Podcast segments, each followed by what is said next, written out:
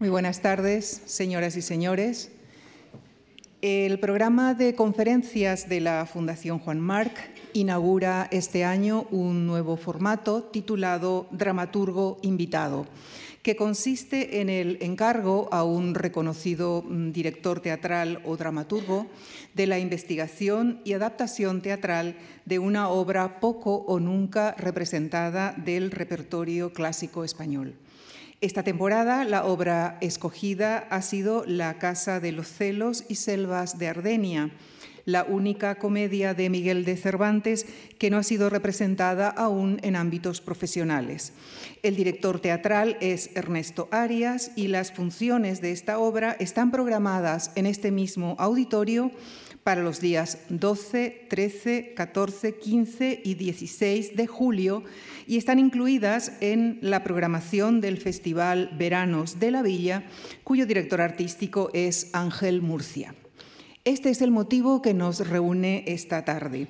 En la primera parte de esta sesión, el profesor Pedro Ruiz, catedrático de Literatura Española de la Universidad de Córdoba, analizará brevemente la referida comedia cervantina. En la segunda parte de la sesión, Ernesto Arias y Brenda Escobedo, responsables de la investigación y dramaturgia de la obra, dialogarán con Irene Pardo, directora del Festival Internacional de Teatro Clásico de Almagro, donde también se presentará la obra, en una mesa redonda moderada por nuestro director Javier Gomá Lanzón. Con nuestro agradecimiento les dejo con el profesor Pedro Ruiz. Muchísimas gracias.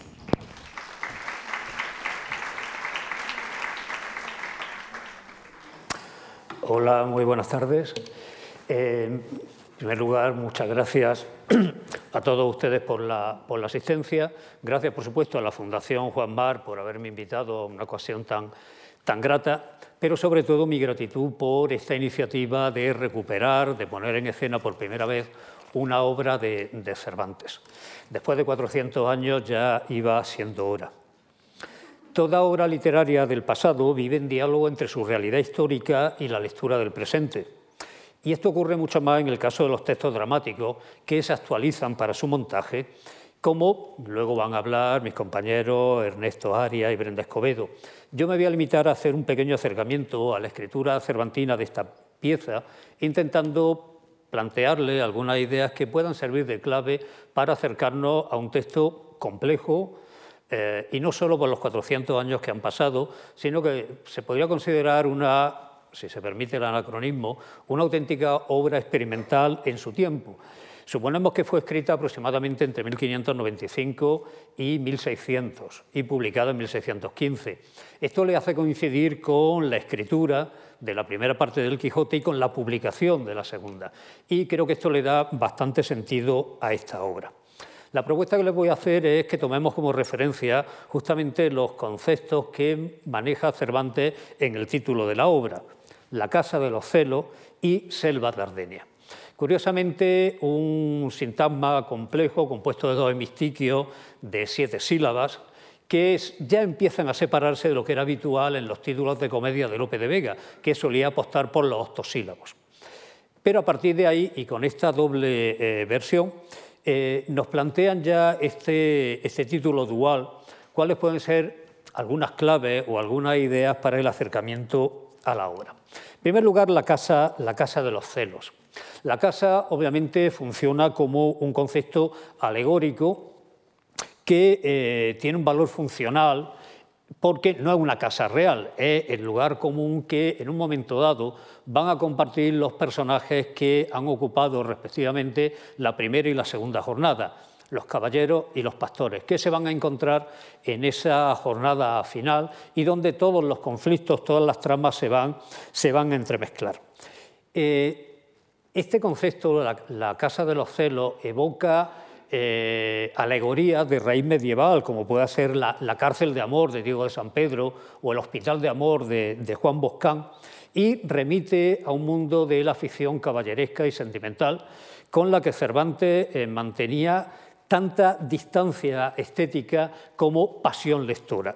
Y creo que esta dualidad también sirve para eh, entender la obra y entender algunas de estas claves que, eh, o ese motor fundamental de la acción de toda la obra, que es la, la magia, la ilusión, materializada en escena por el padrón de Merlín. El padrón es un monumento que eh, generalmente en forma de columna, pero aquí tenía que ser más, amplio porque hay entrada y salida de los personajes, apariciones y desapariciones en él. Decía que era un monumento que eh, evocaba y conmemoraba algún elemento del pasado y solía conllevar este punto de, magia. Una magia que define un espacio casi onírico, un espacio eh, imaginado, muy fantástico, en el que, como decía, se reúnen en esa casa compartida, un espacio común que toma como referencia los, celos, pero que sobre todo se caracteriza por mm, tener los elementos de una disolución. Es un mundo que se va disolviendo entre las manos, como lo podía contemplar una persona de la formación, de las lecturas, de la visión de Cervantes en el cambio de siglo. Los celos, por otra parte, era un tema bastante caro a Cervantes. Solo hay que pensar en textos como El viejo celoso, eh, en, el, en el entremés, la novela ejemplar El celoso extremeño, o esa otra novela ejemplar, sin tener ese título, que se interpola en la primera parte del Quijote, que es El curioso impertinente.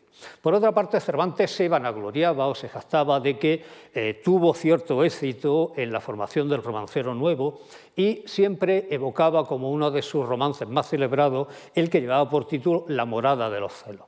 Quiere decir que es una temática querida para Cervantes.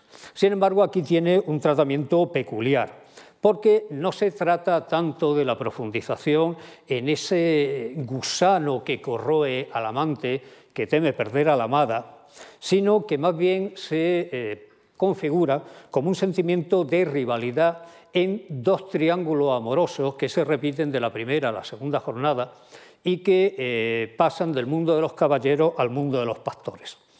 Sin embargo, estos triángulos amorosos tienen un factor adicional nuevo y que tampoco es eh, eh, infrecuente en la, ah, en la, escritura de Cervantes. Y es que eh, el amor se ve contaminado por el elemento materialista, por el dinero. Es muy significativo que la primera aparición en la jornada inicial, que se abren con una extraña octavas reales, extrañas para lo que era la dramaturgia habitual de Lope de Vega, en la que eh, Reinaldo, uno de los caballeros de la corte de Carlomagno, se queja de la presunta burla que le ha hecho su compañero, el paladín eh, Roldán, a causa de la pobreza que eh, Reinaldo manifiesta en su, en su, atuendo y que le hace defenderse diciendo aquellos versos de que no dan costosos atavíos fuerza a los brazos y a los pechos bríos.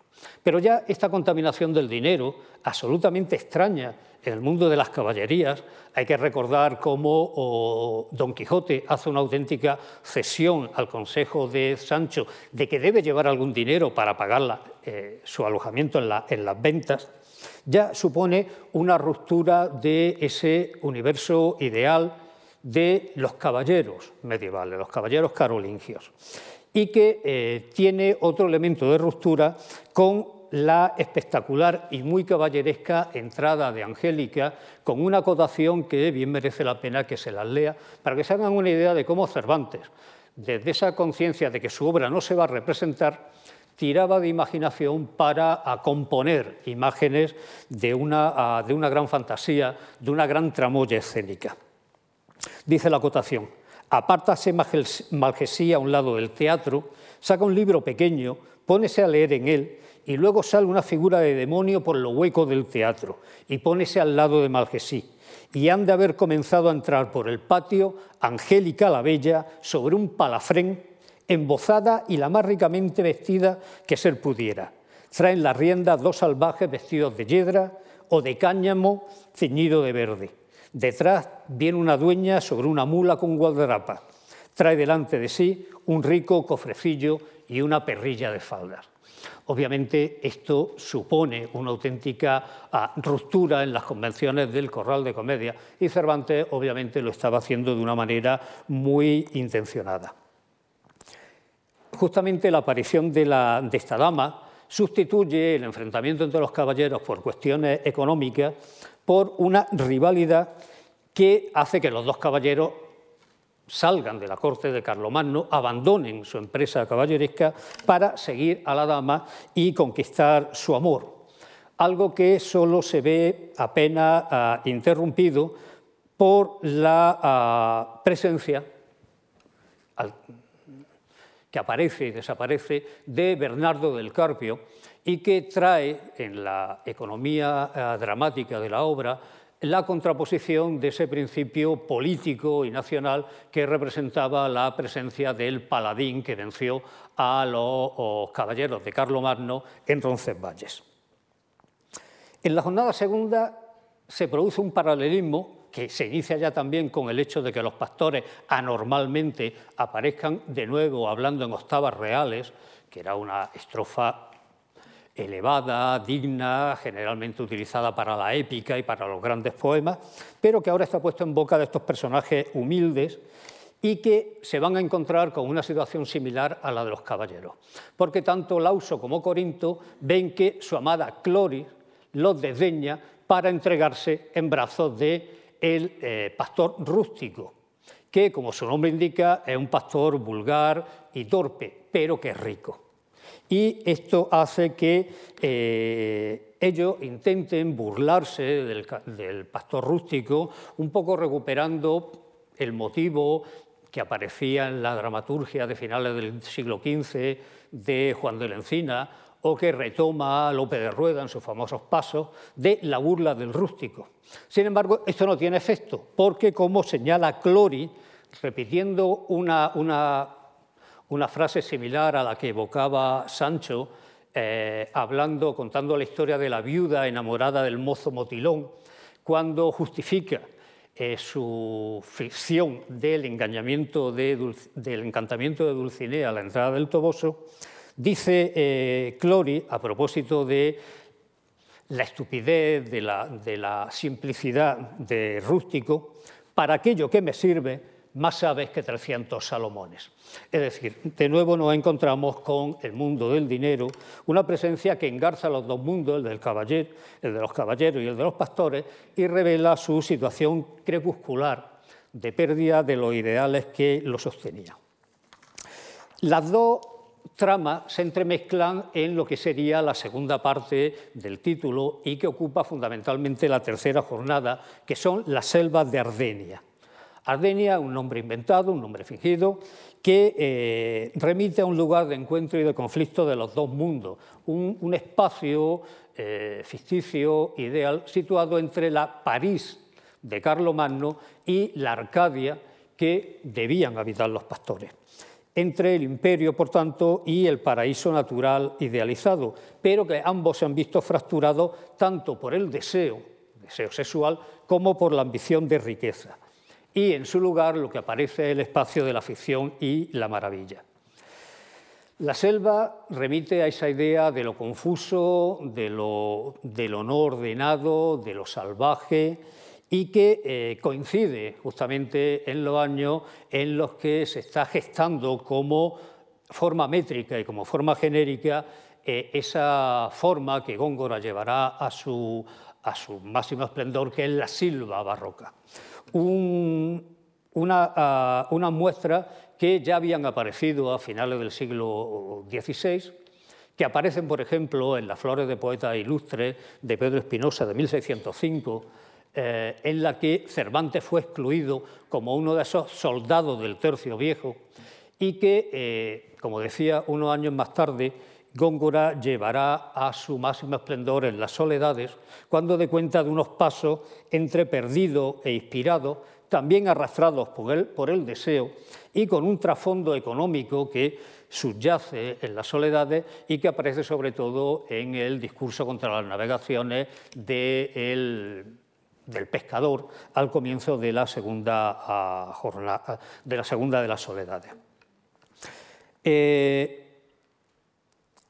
en esta selva, que ya no, repito, no es ni la Arcadia pastoril ni los salones de palacio, eh, el caballero y el pastor se encuentran ya alejados de lo que eran sus espacios arquetípicos, sus espacios naturales. Y se enredan en una serie de enfrentamientos que nunca llegan a, materializarse, nunca llegan a, luchar eh, a partido y que tiene, como decía antes, ese trasfondo de un horizonte nacional y heroico representado por Bernardo del Carpio.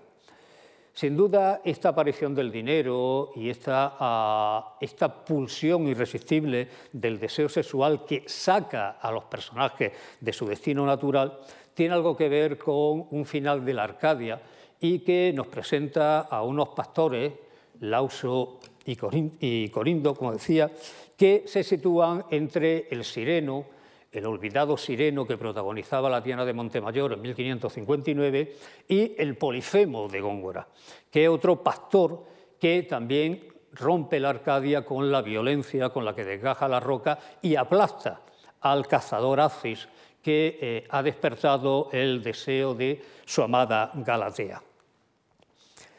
Este, este, espacio se encuentra también, esta disolución de la Arcadia, se encuentra también tematizado en el Quijote. Hay que pensar cómo se va cambiando desde el encuentro inicial con los cabreros, en la primera parte, que da motivo al discurso de la Edad Dorada, cómo oh, tiene una versión conflictiva en el episodio de Marcela y Crisóstomo y donde finalmente eh, se eh, descubre como un puro juego teatral en la fingida Arcadia, en, el final de la segunda parte, donde unos nobles se, disfrazan de pastores y salen al campo para recitar égloga de eh, Garcilaso y de Camoens. Cervantes, por tanto, se sitúa ahí en esa conciencia de la admiración por el mundo ideal de lo pastoril, lo mismo que por el caballeresco, pero también la conciencia de que a esa altura, de comienzo del siglo XVII, se trata ya de mundos imposibles, mundos que se van disolviendo. Junto a estas paradojas señaladas en relación a los pastores y a lo caballeresco, aparece la pulsión dramática y conflictiva que introduce Bernardo del Carpio, que es un personaje que en la segunda mitad del siglo XVI eh, y principio del XVII fue bastante recurrente, sobre todo en grandes poemas épicos.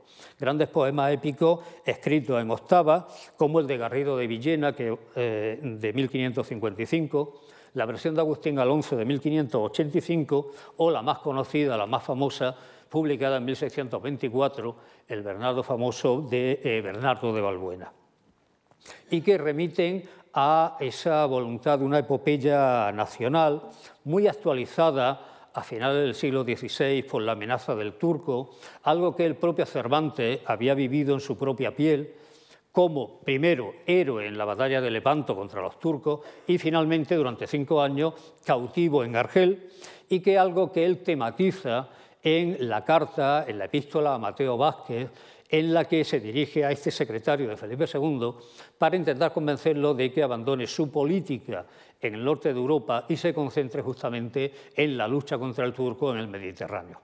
Quiero decir que este trasfondo también le da un carácter particular a esta aparición de Bernardo del Carpio y a esta confrontación de lo que en aquel momento se tomaba como un héroe real de la historia española frente al mundo fantástico, al mundo idealizado de pastores y caballeros carolingios. Pero es que este mundo de pastores y de caballeros también viene filtrado por toda una larga tradición literaria a la que Cervantes está haciendo referencia y está utilizando de forma metaliteraria para darle una profundidad a su texto. Eh, eh, Angélica aparece ya en el, en el de Boyardo de 1486, El Orlando Innamorato, continuado ya con una versión mucho más irónica, eh, con El Orlando Furioso, que, que Ariosto publica en 1532. Pero también hay mucho paralelismo con algunas de las propuestas de Torcuato Tasso, sobre todo con la figura de Armida en la Jerusalén Libertada de 1581, en la que aparece eh, también esta dama para apartar a los caballeros cruzados de su empeño de liberar Jerusalén. Y eh, el propio Tasso también hace una obra que tiene ciertos paralelismos con este texto de, Cervantes, porque se entremezcla la ficción pastoril con otros elementos mitológicos, fantásticos, incluso caballerescos, que su, su texto dramático, su poema dramático, eh, El Aminta, de 1573. La tradición de Angélica eh, tiene mucha continuidad en la literatura española, tanto la popular en el romancero, como estudió Massin Chevalier, como también en la más culta, en forma de poema épico, algunos tan famosos como Las lágrimas de Angélica de Barahona de Soto, de, Barahona de, Soto, de 1586, o La hermosura de Angélica del propio Lope de Vega, publicada en 1602, muy cercana a la escritura de esta obra de Cervantes. Incluso el propio Cervantes creo que hace una versión, una reescritura de este personaje en la figura de, eh, de Dorotea, cuando se finge Micomicona, en la, princesa Micomicona en la primera parte del Quijote, para apartar a Don Quijote de su empeño caballeresco y devolverlo a su aldea. Quiero decir que Cervantes está entremezclando de manera muy original materiales que podemos ir identificando en el resto de su obra y por tanto la singularidad de este texto no lo aparta del eh, resto de la producción de Cervantes, sino que se trata de una obra peculiar, pero una obra plenamente cervantina, empezando por esos elementos de metaliteratura, de intertextualidad, en las que se pasa a una profunda metateatralidad, porque es una obra hiperteatral, eh, donde la tramoya, la magia, los efectos, la ficción, el desdoblamiento eh, son la clave fundamental y van trenzando toda esa, ah, tanto el argumento como la utilización de recursos escénicos. Vuelvo a leerle unas acotaciones para que observen cómo funcionaba visualmente para un espectador de la época el posible montaje de este texto. Aparece Angélica y va tras ella Roldán. Pones en la tramoya y desaparece. Y a la vuelta aparece la mala fama, vestida como diré, con una tunicela negra, una trompeta negra en la mano y alas negras y cabellera, y cabellera negra. Hay una pequeña escena y otra acotación. Aparece otra vez Angélica y huye a la tramoya y vuélvese y aparece la buena fama, vestida de blanco con una corona en la cabeza, alas pintadas de varios colores y una trompeta. Más allá de lo que estas imágenes deben a la iconología de Ripa, que es un repertorio eh, iconológico muy conocido, muy extendido en la época, sobre todo a nivel eh, culto, lo que sobre todo atraparía al público, al público popular son justamente estos juegos de aparición y desaparición, de entradas misteriosas, de, salidas mágicas de los personajes, que en algunas ocasiones casi se adelanta a lo que sería el juego del vodevil, pero todo ello marcado por este elemento mágico, fantástico, casi onírico, que emparenta el universo de, de esta obra, de La Casa de los Celos, con algunas obras tan conocidas y cercanas en el tiempo como podía ser El sueño de una noche de verano de Shakespeare, que tiene elementos muy parecidos, o en la propia obra de Cervantes, el episodio de la cueva de Montesino en la segunda parte del Quijote, la aparición de las marionetas en el retablo de Maese Pedro, también en esa segunda parte, y en el mundo de los entremeses, el retablo de las maravillas, donde se teatraliza justamente esta puesta en escena y esta ficción de la maravilla del teatro.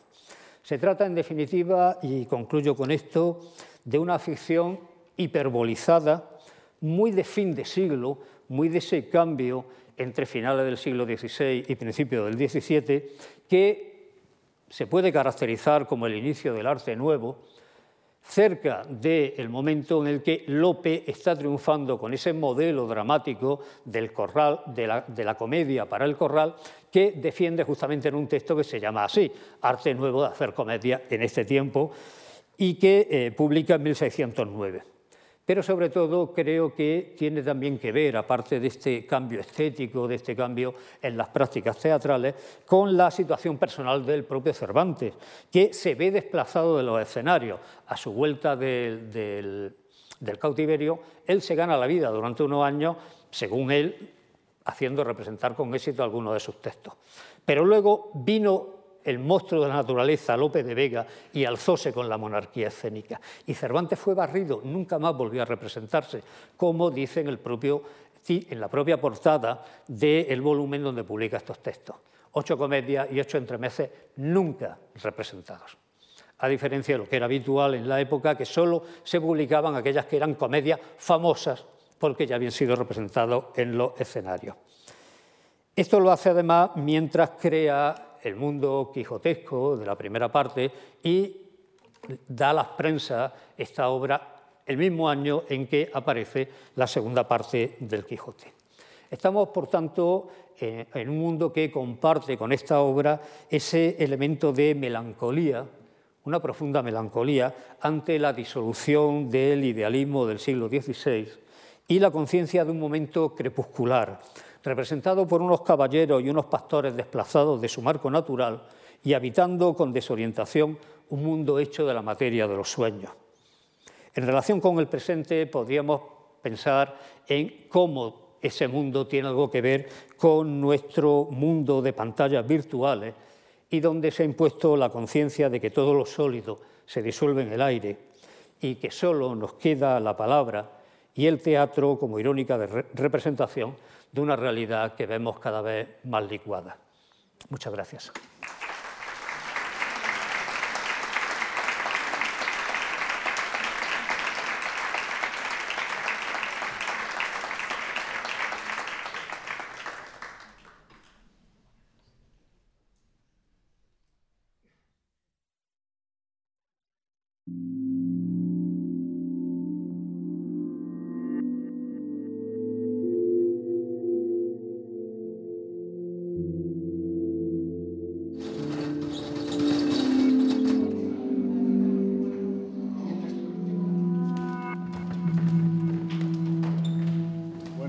Es un Cervantes muy raro. El, Indurain decía que no había por dónde coger esta obra de Cervantes, quizás se había equivocado, quizás se había pasado por algún, alguna razón que no tenía ni pies ni cabeza. Y no sé si Menéndez Pelayo también, dice que no, que no le gusta, ¿no? no no, dice que es un, que, es un disparate, ¿no? Que dentro de lo que el propio Cervantes considera disparates debería considerar la suya propia como tal, ¿no? Y dígale tú, Lauso, que ya átale bien, que yo le digaré esto. ¿Qué estás buscando? He venido a reclamar el corazón de Angélica.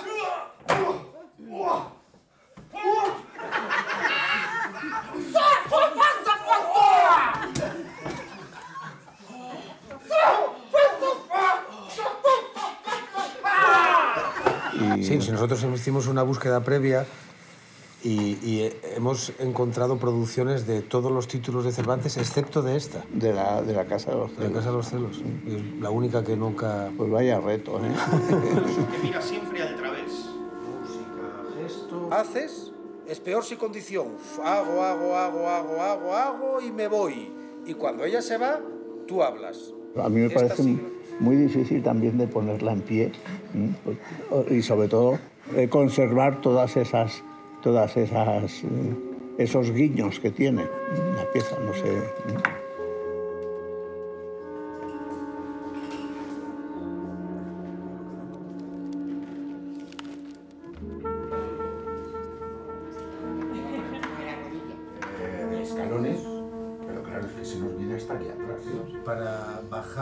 Delante, vista del público, solo es este. ahí, Entonces, sí, la escalera. Hemos dejado por si quieren meter.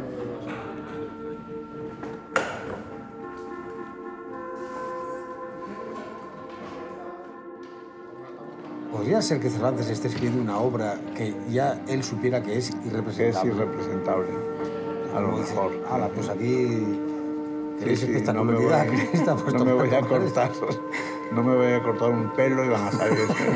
Yo soy el Olimpo y, y figuras morales a tope y pues todo.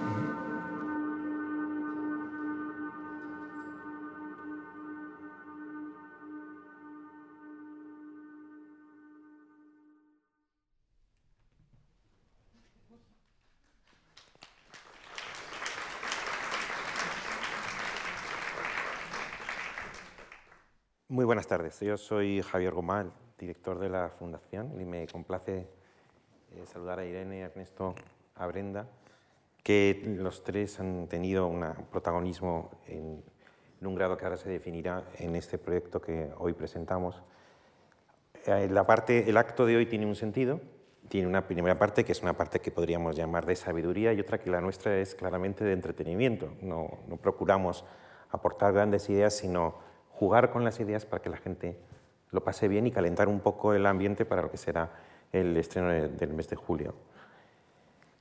Quisiera que no perdiéramos la sensación de escándalo ante lo que va a ocurrir. Y es que me pregunto qué ocurriría si descubriéramos un, un texto de Sófocles nunca representado, o más todavía, qué ocurriría si en Inglaterra se encontrara una obra de Shakespeare nunca representada. Yo creo que se pararía Inglaterra. Nosotros podemos presumir de que tenemos entre manos una obra de Cervantes no solamente que se publicó como nunca representada, sino que de hecho nunca se ha representado con carácter profesional, no controlamos, como es natural, las posibles representaciones oficiosas o amateur que han podido ocurrir en la universidad, en España, en Latinoamérica, en cualquier lugar del mundo, pero que, del que tengamos registro nunca, nunca se ha representado de manera profesional. Y claro, esto es un acontecimiento.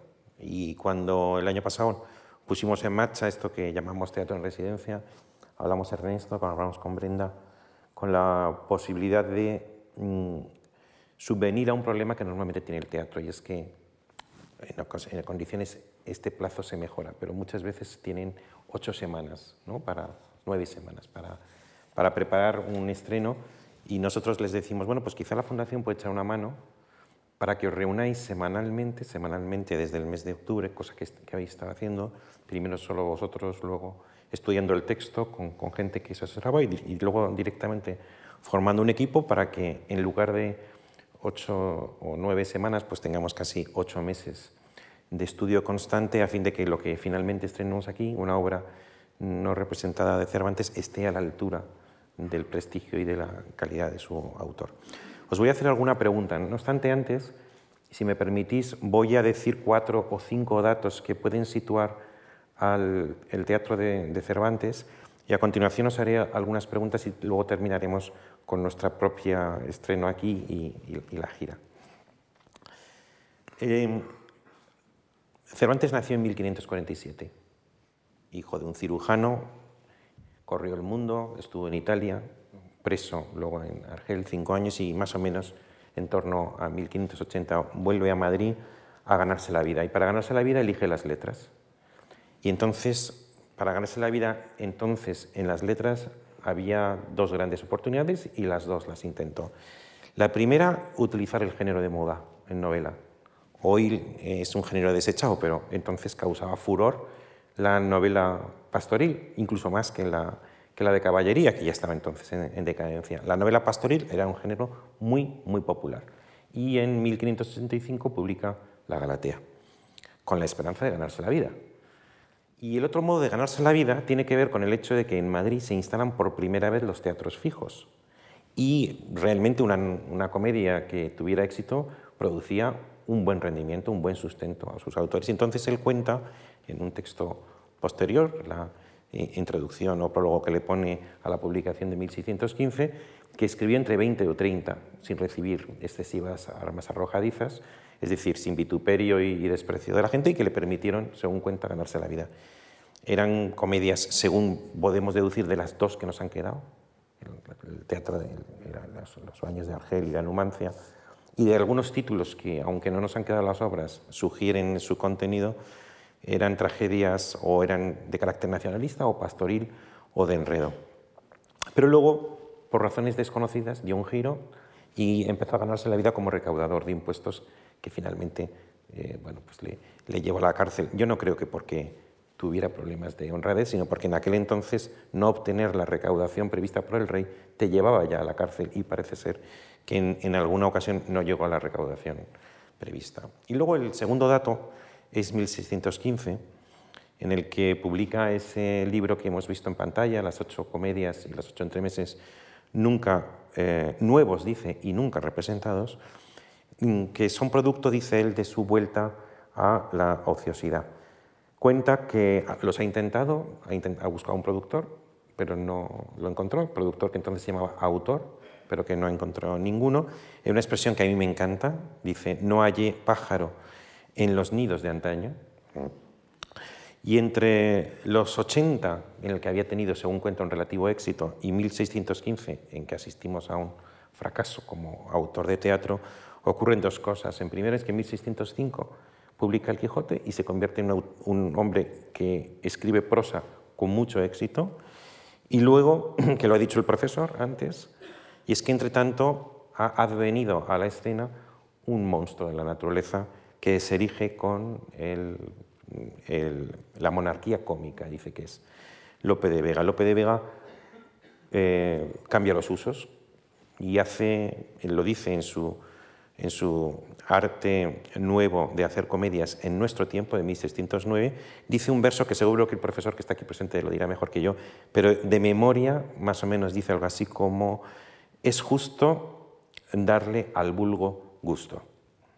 Es decir, que hace comedias que expresamente desean complacer al, público, crea fórmulas que además los autores, los productores, los actores y el público están familiarizados con ellas no les gusta y no quieren, no quieren darle más vueltas. Entonces, esas comedias de gusto popular, flexible, fresco, se contraponen con un Cervantes. He leído esta tarde en mi casa un comentario, dos comentarios. Uno de ellos dice, a Cervantes, ya en el siglo XVII, le ocurre como a esos actores que triunfan en el cine mudo, viene el cine sonoro, que en este caso es Lope, y quedan fuera de juego. Otro, otro comentarista leía que decía, es un autor eh, clasicista, desde luego conoce quizá los clásicos mejor que Lope, pero es experimental. Y dice, arte experimental que sufre de no ser experimentado, es decir, de no ser estrenado. Texto, teatro problemático, dice en otro momento. Hay un hecho, sus ocho comedias nunca representadas no lo fueron realmente, ni en su época ni, casi tampoco después, porque vosotros habéis informado en un texto que la Pedro Urdema las cuatro veces, eh, la entretenida dos veces, las otras cinco una vez y la casa cero. Y por eso hoy asistimos a, a la celebración que representa la primera representación. Bien. Y ahora viene la primera pregunta, que es una pregunta bastante obvia. La publicación de 1615, de esas otras comedias y otros entremeses, hizo del texto, que yo he entendido que el profesor eh, también sugiere eso, hace del teatro de, estas ocho comedias sobre todo un hecho literario, no un hecho teatral, sino que se publican sin haberse representado. Em, las obras que todavía hoy se representan a veces de Cervantes son las dos de los años 80 que se han conservado, La Numancia y Los Baños, Los Entremeses, que sé que habéis, yo mismo he disfrutado alguna puesta en escena vuestra, y versiones teatrales de su prosa. Todo el mundo sabe que hay, que hay El Quijote o alguna novela ejemplar. Pero las ocho comedias no. Y entonces mi pregunta es, ¿cómo es posible? ¿Cuál es la explicación que vosotros daríais? Y me gustaría que sobre esta pregunta también tuviera eh, Irene, la eh, directora del Festival Internacional Teatro Clásico de Almagro, de la que, cuyo festival acogerá también esta obra, de la que luego quizás si tenemos tiempo hablaremos, mm, responder a esta pregunta. La pregunta que os dirijo inicialmente a vosotros dos es ¿por qué? Bueno, muchas gracias. Gracias sobre todo por esta iniciativa de dramaturgo invitado y dar la oportunidad de, que podamos abordar la puesta en escena con, un tiempo que muchas veces cuando los que hacemos teatro no disponemos, sobre todo para explorar y para investigar, ¿no? gracias a la Fundación Juan Mars eh, y a la colaboración de las distintas instituciones, el Festival de Almagro, Veranos de la Villa, Clásicos en Alcalá, etcétera, etcétera, escena, teatro, eh, es posible esto. Porque además es que sin esa investigación y sin esa exploración, esta obra seguramente no se puede hacer. Es verdad que de primera lectura resulta rara. O sea, que podríamos decir que no se ha hecho porque nunca antes había intervenido la Fundación Juan March. ¿no? Seguramente. Por lo menos en un formato así donde, donde se ofrece, pues eso, unas meses de investigación. Tuvimos tres meses investigando y explorando y cuestionando la obra. Brenda y yo, de octubre a diciembre. A partir de, las Navidades de enero empezamos a trabajar con los actores y comenzamos hace nada, hace dos semanas, los ensayos propiamente dichos. Y, digo que, sin esa investigación eh, casi es imposible hincarle el diente porque es una obra que de primera lectura te deja un poco perplejo. Eh, uno se acerca a Cervantes tratando de leerlo eh, en torno a los preceptos del siglo de oro, ¿no? como, como, si fuera Lope de Vega o, Calderón o Tirso. Y entonces hay que cambiar la perspectiva. ¿no? Y yo creo que eso le ha pasado con el resto de las comedias de, Cervantes y creo que por eso eh, no se representan. Además, quizá se pudo haber hecho, pero últimamente también eh, la producción teatral entiendo que podría encontrar dificultades porque son obras con muchos personajes que requieren como una producción más consistente de lo que últimamente el teatro, que tiene una tendencia hacia menguar las ofertas en cuanto a escenografías, número de repartos y todo eso, pues han quedado, han quedado ahí eh, en el perpetuo silencio, como bien decía lo, eh, Cervantes. Pero Ernesto, también es verdad que en Madrid se estrenan todos los años 50 obras y se estrenan óperas con coros de 70 personas.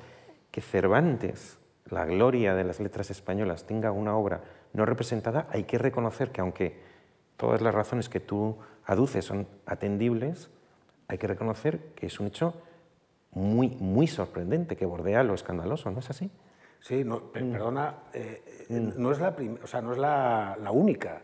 Eh, dentro de los ocho entremeses, tuve la oportunidad, cuando dirigí los entremeses en el Teatro de la Abadía, de uno de ellos, el rufián viudo llamado Trampagos, mm, tampoco habíamos encontrado que nunca se había representado. Hay otros que sí, el viejo celoso, la cueva de Salamanca, el retablo de las maravillas, la guarda cuidadosa, se representan mucho, pero el rufián viudo llamado Trampagos tampoco nunca se había representado. Yo creo que el teatro de Cervantes, las comedias de Cervantes son rarunas. es decir, eh, eh, hace falta ese, tiempo de, sosiego y de estudio para tratar de darles, buscarles y darles la coherencia. Y luego creo, creo que más allá de que evidentemente eh, él las ha ofertado para la lectura, pero las ha ofertado para la lectura porque no conseguía autor que se las produjera pero él yo creo que las ideó para ser representadas. Y entonces, eh, leer teatro a veces no es sencillo porque, hay que saber leer las situaciones y hay que saber leer el juego escénico que Cervantes en este caso eh, propone. Y es un juego escénico muy rico, que va más allá del, propio lenguaje o, el propio enredo más, fácil de, Lope de Vega o incluso las, disquisiciones filosóficas de Calderón. Sería, para mí sería más convincente la explicación de que por ser raruna no se estrena si cuando yo voy normalmente al teatro en Madrid no hubiera muchísima frecuencia obras también muy rarunas. O sea que no es que no se estrenen, aquí las que se estrenen cosas muy normales o, muy razonables, sino que lo raruno en el teatro es más frecuente de lo que uno diría. ¿Tú, qué opinas, Brenda? Mm. Creo que creo que justo porque estamos en una época en donde todo se puede representar, hoy podemos también aproximarnos a esta comedia. ¿Sabes? Yo le decía a Ernesto, ¿cómo es posible que uno vea a Rodrigo García? Eso. y, no podemos montar la Casa de los Celos. Es decir, el público ya, ya, ya tiene una percepción de lo escénico muy moderno, ¿no? Es ahora. Eh, pero es verdad lo que dice Ernesto, que está inscrito en el siglo de oro y nos lleva a buscar un producto que tenga un argumento y que tenga un tipo de historia o un tipo de mitología, como dice el profesor eh, Pedro Ruiz. Y lo que hace Cervantes es desmitificar todo eso. Entonces, está uno eh, tratando de montar algo que es desmontable en sí mismo. Y eso creo que cuesta mucho trabajo. En la lectura cuesta trabajo encontrar el argumento. Y de hecho, cuando escogimos la comedia, lo que nos llevaba a, escoger esta en comparación de otras que tampoco se han representado del acervo de, España es el juego, teatral. de verdad se nos antojaba mucho ver tanta broma en escena porque es muy divertida la obra, pero no habíamos todavía descifrado muy bien de qué se trataba. y necesitas a un director de escena, creo, para poder trabajar eso y saber que, eso es posible llevar a cabo. ¿no? Y luego se inscribe dentro del corral y al no haber corrales, por ejemplo, todo el juego de tramoya, te lo tienes que imaginar hoy en, espacios vacíos. Entonces, claro, la Fundación Juan March, una vez más, ha sido primordial para nosotros porque en la Biblioteca de Magia mm. nos ha apoyado muchísimo mm. para poder levantar esta, esta, esta obra que está llena de ilusionismo y también de un lenguaje cervantino de la magia que tiene siempre que ver con el truco, no con, no con la ilusión. ¿no? Voy a preguntar sobre eso. Ah, entonces, y es verdad que me, gusta que citáis la biblioteca de, magia, porque en la, Fundación tenemos una biblioteca de magia porque entendemos la magia como un acto de representación, no muy distinto al del teatro, que exige un escenario y que tiene muchos de los trucos y de las reglas propias del arte eh, escénico. Em, también es posible, como hipótesis, ¿eh? que la tradición etiqueta. ¿Y cuánta gente lee la prosa de Lope de Vega? Pues yo creo que muy pocos, y tiene libros en prosa extraordinarios. Y en cambio, pues todo el mundo lee la prosa de Cervantes, pero poco, poco el verso. ¿Cuál es tu opinión? Porque tú que ahora eres responsable de este teatro, de este festival tan extraordinario, por el que han pasado tantas y tantas obras, ¿cómo crees que va a recibir el público de Almagro esta obra raruna? Pues como recibe tantas obras rarunas, como decías tú antes. Yo creo que em, me he traído los deberes hechos, pero no me he traído las gafas, así que voy a decir las cosas casi de memoria. Em, hecho, hemos hecho el, recuento de las obras de Cervantes representadas en el festival desde 1978 y, hay 125 puestas en escena, que es un, porcentaje minúsculo. Em, eh, y ya hablando de porcentaje minúsculo, de las 125, solo 18 dirigidas por mujeres también. Em, la mayoría de las puestas en escena que se han representado en el festival eh, han sido prácticamente todas versiones de Don Quijote. Versiones, em, adaptaciones, bueno, pero además eh, de múltiples países diferentes, que también ahí es donde está el, bueno, el, autor universal que es eh, eh, Cervantes en ese sentido y cómo muchísimas compañías de muchísimos países con diferentes culturas han entendido eh, lo que sucede en el Quijote como propio y lo han querido llevar a escena. Em, creo que ese es uno de los hechos que, que ha impedido que Cervantes se represente más en escena como dramaturgo de otras comedias. Creo que el mayor enemigo que ha tenido Cervantes ha sido él mismo y su Quijote, porque ha sido fagocitado como, dramaturgo por, su propia obra. Eh, entre ese hecho que lo fagocita y el triunvirato Lope Calderón Tirso, em, pues es que es, eh, Cervantes es de rabiosa actualidad hasta para eso.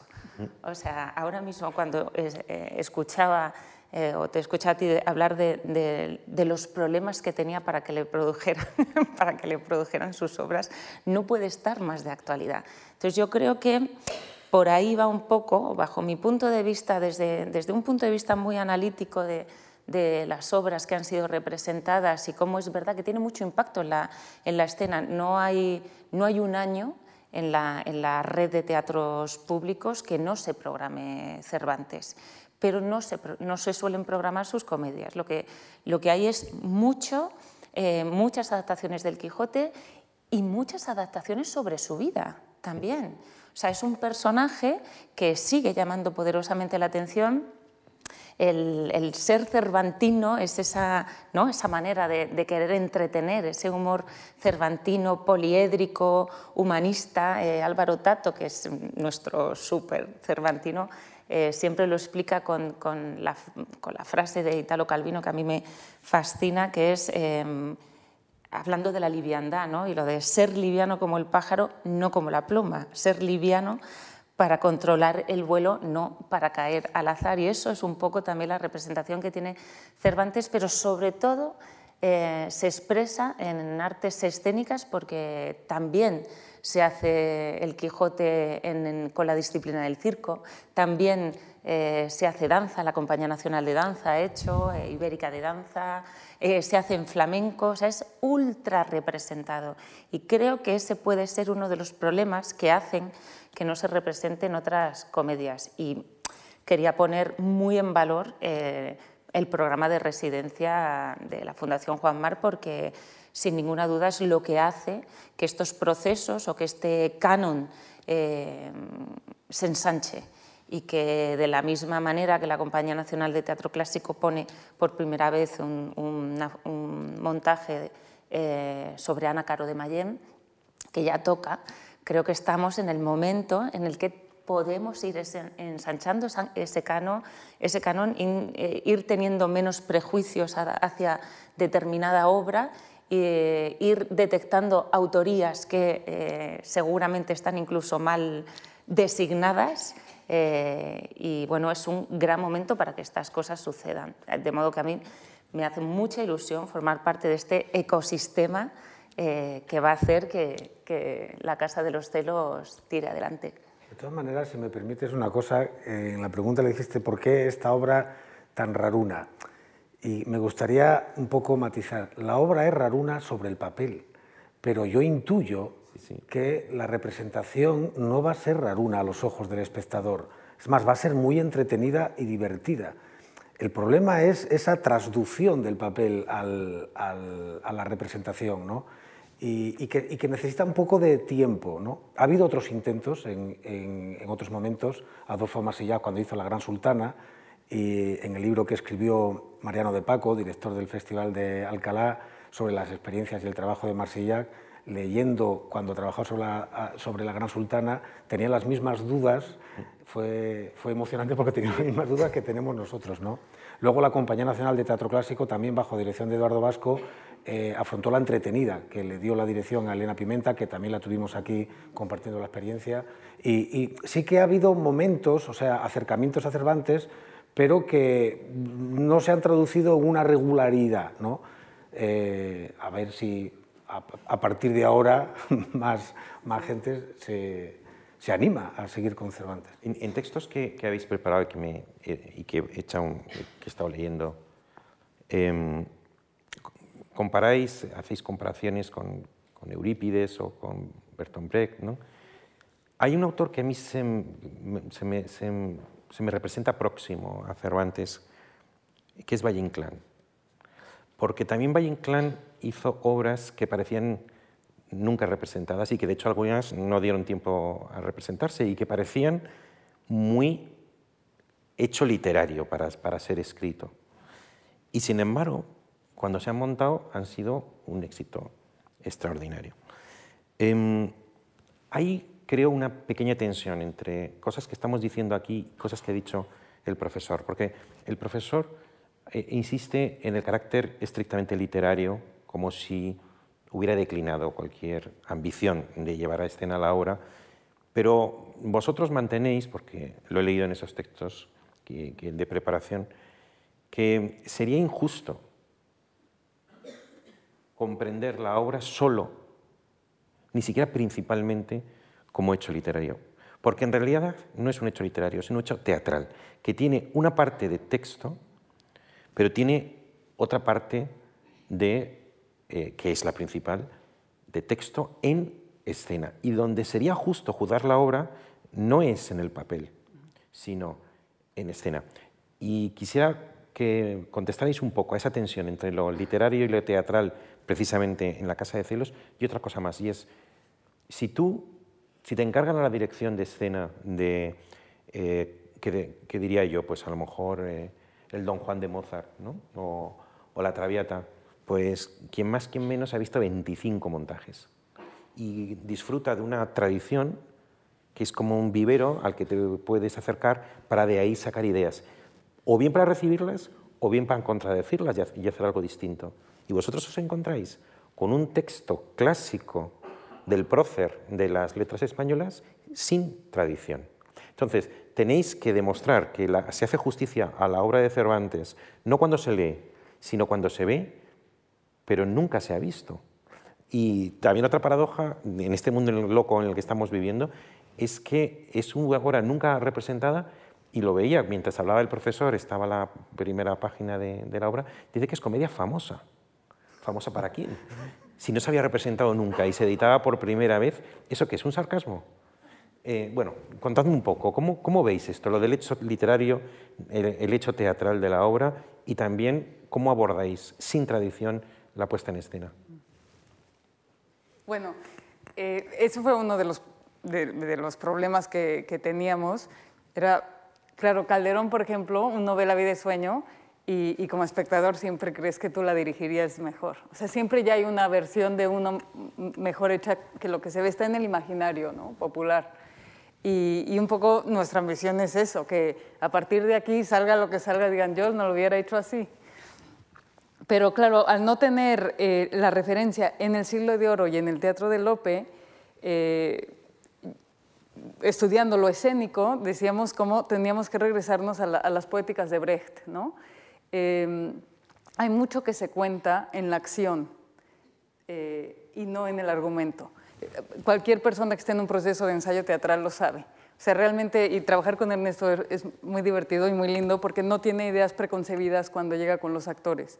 Deja que se haga el juego y a partir de la construcción personal de cada uno eh, sucede, ¿no? Entonces, era ideal hacer esta obra con él, porque hay, otros directores que tienen más claras sus ideas y su propia poética ¿no? encima de, la obra. Eh, yo estudié a Eurípides y a mí me parecía que se había juzgado de una manera injusta, de la misma manera que Cervantes, porque parece que los disparates vienen a ser las intervenciones de, la maquinaria teatral en, Deus ex machina. exacto, en el argumento, y, y no es así. Lo que tienes que hacer es ver que no es decorativo, sino que es parte del argumento que salga eventualmente el... La, perspectiva literaria convierte en absurdo lo que escénicamente tendría sentido. Creo que, creo que sí. Creo que al llevarlo a teatro te das cuenta que hay que verlo desde otra perspectiva, ¿no? Claro, la, base literaria te ayuda mucho a otro tipo de análisis ¿no? y de entendimiento, pero el juego generalmente se hace así. Eh, Brecht nos enseña eso, Beckett nos enseña eso, y Valle Inclán también. ¿no? Creo que se juntan estos mm, autores además en el vocabulario escénico del propio, del propio personaje. ¿no? Em, bueno, eso en tanto al, juego teatral. Eh, pero como decía también el profesor Cervantes, tiene un sentido del humor muy cervantino y en la obra está. Entonces, a pesar de que mucho se resuelve en la tramoya, él siempre hace saber que la tramoya o es una luz que se apagó o es un ventilador que se enciende. No hay nada en él que te lleve a un mundo de ficción completo en la escena. Siempre desnuda la maquinaria teatral. Y eso, eso era interesante para nosotros que Se nota que es un hombre de teatro. Sí, sí, sí bueno, las acotaciones son... Es lo que iba a decir. Una de las que también se, se parece a Valle Inclán, tiene acotaciones que son, ¿qué diríais que son? ¿Textos para leer o realmente son prácticos para la escena? Yo creo que son prácticos para la escena y demuestran que él pensaba en términos de representación, no en términos literarios. Por ejemplo, cuando describe cómo van vestidos los personajes, dice, va vestido con una túnica mm, azul y va como diré. Es decir, va vestido como diré. Ya, o sea, como diciendo, cuando hagamos la representación ah. ya diré cómo va vestido. ¿no? Y eh, eh, eso, eso demuestra que está pensando en términos de representación y además es muy, muy detallista sobre la, simbología en el vestuario de los personajes. ¿no? Yo, yo sí que creo que, está, que, que, en su mente piensa en términos de representación. Hay varias cosas que me gustaría decir que también creo que demuestran eh, la cuestión de que no es tanto literario, sino que es más representacional, que es la enorme teatralidad que hay en, en, la, en la, obra. Eh, yo creo que prácticamente se puede decir que Cervantes crea una ficción con personajes de distintas ficciones, ¿no? personajes de, la tradición carolingia, Bernardo del Carpio, que de repente aparece ahí, pues porque sí, porque, eh, como dijo el profesor, también los, pastores, para hablar sobre todo, como él también manifestó, de la disolución de esos dos mundos, ¿no? el mundo caballeresco y el mundo eh, pastoril. Y y, luego lo mezcla con figuras alegóricas y todo esto. Pero en realidad casi se podría decir que está llevando a escena un libro de caballerías y que toda la magia toda la fantasía, todo lo sobrenatural del mundo de caballerías, lo atribuye a la tramoya teatral. Y yo creo que no esconde la tramoya teatral. Sí, yo creo que él le quiere que esa tramoya se vea como tramoya teatral, mm. a Brecht. ¿eh? Claro, todo esto es intuición. ¿eh? Yo, eh, como bien dijiste antes, no hay referencias a, las que podamos agarrarnos, ¿no? Es intuición. Entonces yo creo que es también un gran homenaje al teatro. Y luego la meteatralidad, él utiliza el teatro, dentro del teatro, por ejemplo, para que, para que los, los campesinos, eh, para que Clori pueda ver la torpeza y la ridiculez de Rústico, le hacen unas bromas a Rústico, o sea, le hacen como una obra de teatro a Rústico para esto. Pero luego también el mago Malgesí, para tratar de desenamorar a los caballeros, también le hace como puestas en escena dentro de la, de la función. ¿no? Entonces, claro, ahí es lo que decía Brenda antes, no hay una línea quizá argumental muy clara, pero sí que hay como diferentes capas es un de teatro dentro también Que, que, fragmenta mucho, ¿no? Es decir, tú te coges el Quijote y hay un narrador, que hay un Cide Gemete, que hay, un, o sea, hay una pluralidad de puntos de vista frente a la linealidad de un Lope de Vega que capta eh, la atención, cautiva la atención de la gente con, con, con, una, con una, línea clara. Eh, este hombre tiene de casi así excesiva conciencia de su teatralidad y en ocasiones eh, vulneraría el principio de Coleridge de la suspensión de la increencia. Te hace, te hace ¿no? consciente de que estamos en un juego, hay pluralidad de, de, estratos. Por ejemplo, él dice en ese prólogo tan hermoso que yo recomiendo leer, son tres o cuatro páginas, de, que precede a la publicación en 1615 y que hay una pequeña historia del teatro español de, del siglo XVI dice, se, atribuye haber reducido las, las, cinco jornadas en tres. Y en esta obra tenemos que en la primera jornada, sobre todo, hay un mundo de caballería que le acerca al Quijote. En la segunda jornada hay un mundo pastoril que le acerca a la Galatea, el, libro anterior, que es un poco el debate entre corte y aldea que había sido tan importante eh, en el siglo XVI. Y en la tercera jornada todo se combina y llega a un desenlace eh, más espectacular. Es típico de Cervantes esa complejidad de, punto de vista. Eso también explicaría la dificultad en ocasiones de su representación. Sobre todo ahora que, como insisto, estáis huérfanos de, tradición con la que poder amparar esa, representación. Creo que dentro de Cervantes, precisamente lo que dice, lo que mencionan en el prólogo, que se atribuye el protagonismo de haber reducido de cinco a tres jornadas. También se atribuye el hecho de, haber sido el primero de utilizar figuras alegóricas para, para, mostrar el alma humana. Dice, fui el primero que representó las imaginaciones y pensamientos escondidos del alma sacando figuras morales al teatro. Yo también creo que eso demuestra que él, su afán era renovador, innovador, experimentador, como, como dices. Y yo creo que en cada una de sus ocho comedias trata de hacer algo distinto. Eh, no es lo mismo lo que trata de hacer en la Casa de los Celos que lo que trata de hacer en la entretenida, que por ejemplo, eh, él ante, ante esas comedias de Lope donde todo eh, siempre acaba en bodas, todas las relaciones y tal, él escribe consciente, vamos, con toda la intención una comedia que no acabe en ninguna boda, ¿no? que, haya, que hay muchas relaciones pero que no acabe en, ninguna boda. ¿no? Entonces, a mí me cuesta encontrar referencias a la hora de, incluso dentro del, universo de Cervantes, a la hora de plantear el, juego escénico. ¿no? Esta metateatralidad, todo esto de, la tramoya y todo eso, es lo que quizá es más complicado de, percibir en una lectura y hay que imaginárselo. Por eso es, importante la exploración escénica con los actores. Como decía Brenda, claro, yo veo lo que hacen los actores y de repente, y de repente me desvelan cosas que en una lectura ni siquiera me había desvelado. ¿no? En cualquier caso, también luego, a la hora de acercarse a, estos textos, eh, hay varias maneras de, operar con, el texto clásico. Uno es cuando es un texto clásico que prácticamente se puede decir que es un bestseller dentro de los clásicos, que se ha insistido escénicamente en ellos una y otra vez.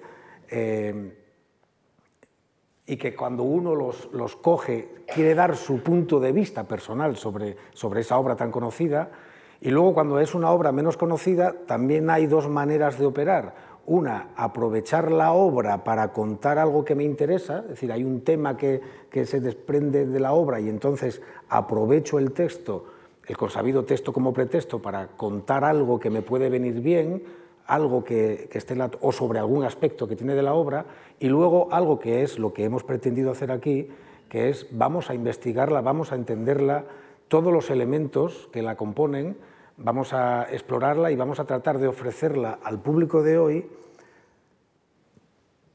tratando de entender el significado que ha, podido tener en el tiempo histórico que fue concebido para encontrar el sentido que puede tener hoy en día hacerlo, no como una reconstrucción histórica, que eso es prácticamente absurdo tratar de hacerlo, porque, no es lo mismo un corral de comedias y toda la maquinaria que había en el corral de comedias, como por ejemplo este auditorio donde se va a hacer, con lo cual los recursos escénicos ya son, ya son distintos. Y esa es la manera que un poco, eh, que, eh, el, camino que, hemos emprendido de tratar de entenderla y que la puesta en escena brote de, esa, de ese entendimiento y de esa exploración. Y mi intuición es que es muy entretenida y muy divertida y que cuando la gente la vea no le va a parecer rara. Y luego, si puedo matizar una cosa, en el trabajo dramatúrgico, la, obra tiene 26 personajes que hablan, para los que no, que son otros seis por ahí. Nosotros no quisimos cortar ningún personaje, pero solo, solo tenemos 10 actores en escena, ¿no? Porque... sí, bueno, eso claro. Ya es mucho hoy en día, ¿no? Sí, es mucho. Eh, pero claro, al, al, ser un juego de espejos, en donde tienes el mundo caballeresco y el mundo pastoril, y luego triángulos amorosos en cada uno, la dramaturgia la construimos para que los mismos actores que son los, protagonistas del mundo caballeresco sean también los del mundo pastoril. Entonces, la metateatralidad se va repitiendo, en, digamos, en los dos campos que se, que se juntan en el escenario de Ardenia, ¿no? Entonces, no queríamos nada más hacer una dramaturgia de, adaptación de corte de texto y personajes, sino ir contando cómo es eh, el juego metateatral de el teatro servirá para algo, es, realmente una especie de transmisor de, nuestra moral, porque el de Lope lo era. Escuela de costumbre. Sí, claro, el honor y, Cervantes no. Entonces, cada vez que se hacen pequeños espectáculos dentro de los espectáculos, lo que queríamos hacer es jugar a... son actores de sus, de sus, propias pasiones, ¿no? Entonces... Voy a terminar hablando del estreno y de la gira, y le pediré a Irene que hable sobre ello. Antes quisiera preguntaros, para añadir todavía mayor complejidad a, la obra y a la multiplicidad de puntos de vista, escenas, situaciones, épocas, eh, corte, mm, eh, campo, es la presencia de la magia. Mm, porque hay mucho de tema que incluso ya será barroco, de la ilusión, la maravilla, el engaño, el artificio, el truco, pero en este caso, corregidme, pero en el fondo el punto de vista es que la realidad existe y que todo tiene una explicación no maravillosa de la maravilla. Ese sería, eso es cierto. Y, os pregunto, ¿qué papel tiene la magia en esta obra? La magia tiene el papel de posibilidad. Sobre todo, yo creo que me, ha gustado eso que has dicho, lo de la, todo tiene la explicación realista. ¿no? Tiene que ver que también con con, dentro de la temática de la obra eh, hay una constante que también es en Cervantes. A Cervantes yo creo que le interesa mucho ese espacio que hay entre tener los pies en la tierra y el despegarte los pies de la tierra, ¿no? el mundo eh, realista y el, ideal, ¿no? y, el conflicto que, que, las personas pueden tener cuando se despegan demasiado de la tierra, que a veces es bueno, pero luego la realidad te pega unas bofetadas tremendas. ¿no? Ahí está el ejemplo del Quijote. Aquí también explora toda esa temática a través de la locura del amor, es decir, despegas un poco los pies de la tierra a través de la locura del amor. La magia es lo que utiliza uno de los personajes para tratar de desenamorar a estos... Es un personaje muy importante, ¿no? Es muy central, ¿no? El, el, el, mago. ¿eh? el mago. Eso es, sí. El mago Malgesí. El mago Malgesí Claro, hay todos unos personajes que están sacados de la tradición carolingia, sobre todo del Orlando enamorado, Orlando furioso, que son Angélica, Roldán, eh, Reinaldos y Malgesí. Pero luego el mago Malgesí tiene como un aliado, que a veces discute con él, que es Merlín, el espíritu de Merlín. ¿no? Y, fue muy inspirador cuando, cuando leímos el primer trabajo del maestro Pedro, Pedro Ruiz, porque daba una clave que era como que parecía que toda la obra era producto de la manipulación de los magos, del, mago, ¿no? Y eso fue una clave interesante. Y ahí es donde eh, entra la magia.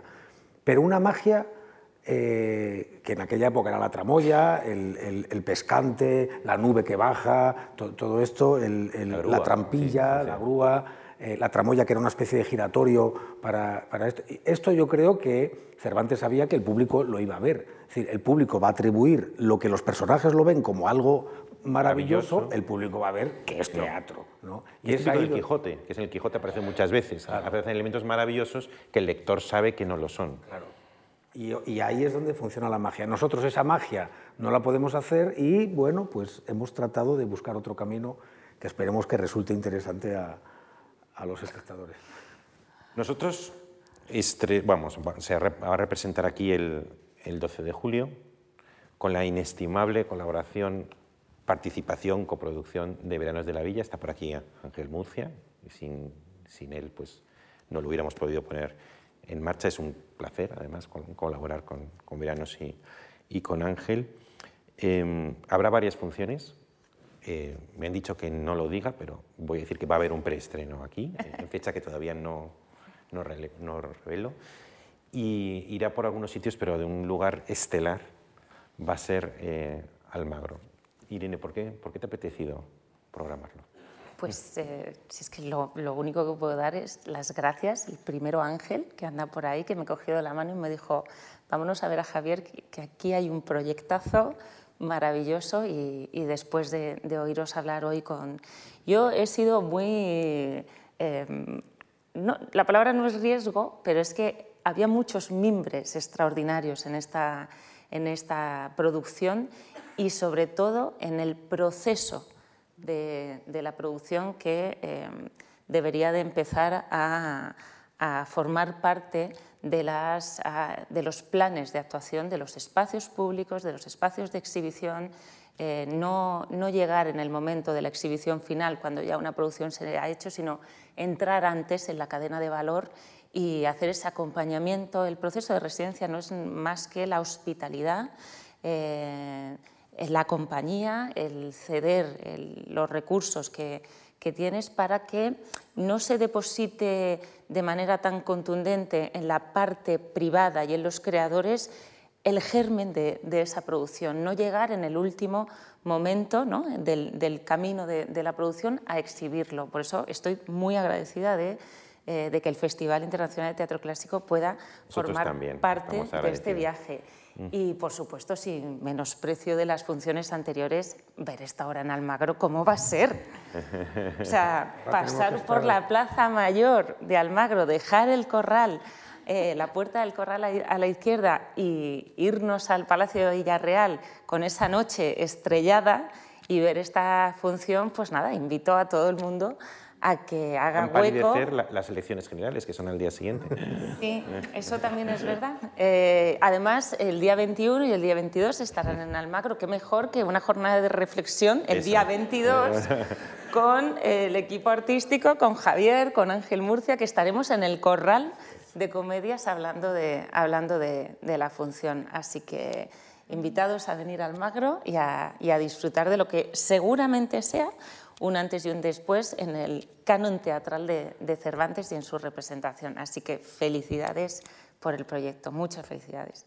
Bueno, también te, las doy a ti por, participar en qué mejor sitio ¿no? en el mundo que poder ir al Magro a representar esta obra. Yo termino con, una, con, un comentario personal, no sé si estaréis de acuerdo con lo que voy a decir. En el, mil, en el año 2015 me pidieron que participara en una exposición que se organizó en la Biblioteca Nacional con motivo del de eh, centenario de la publicación de la segunda parte del Quijote. Entonces, bueno, yo participé y, en el catálogo, en una asesoría en la exposición, y luego di, participé en el catálogo con un texto y luego le di la conferencia. Y en el, en el texto me proponía resolver el enigma Cervantes. Pienso que Cervantes tiene un enigma, porque posee un encanto que es difícil de, definir. y me parece que es un secreto mejor guardado que el de la Coca-Cola, que supongo que está en, algún sitio y que dicen que es una fórmula que si te haces con ella te haces muy rico. Em, yo no me haría rico con el de Cervantes, pero sí muy feliz si hubiera acertado con la fórmula porque publiqué la fórmula. Y la fórmula Cervantes, luego publiqué un libro, que un artículo que se titulaba así, La fórmula Cervantes. La fórmula Cervantes, para mí, y me gustaría saber si la Casa de los Celos responde o no a esa, esa fórmula, es Cervantes es la reunión única en la historia de tres cosas. Idealismo, cortesía y humor. ¿Estáis de acuerdo? Totalmente. Totalmente. Pues nada más. Muchas gracias. Nos vemos. Hasta pronto.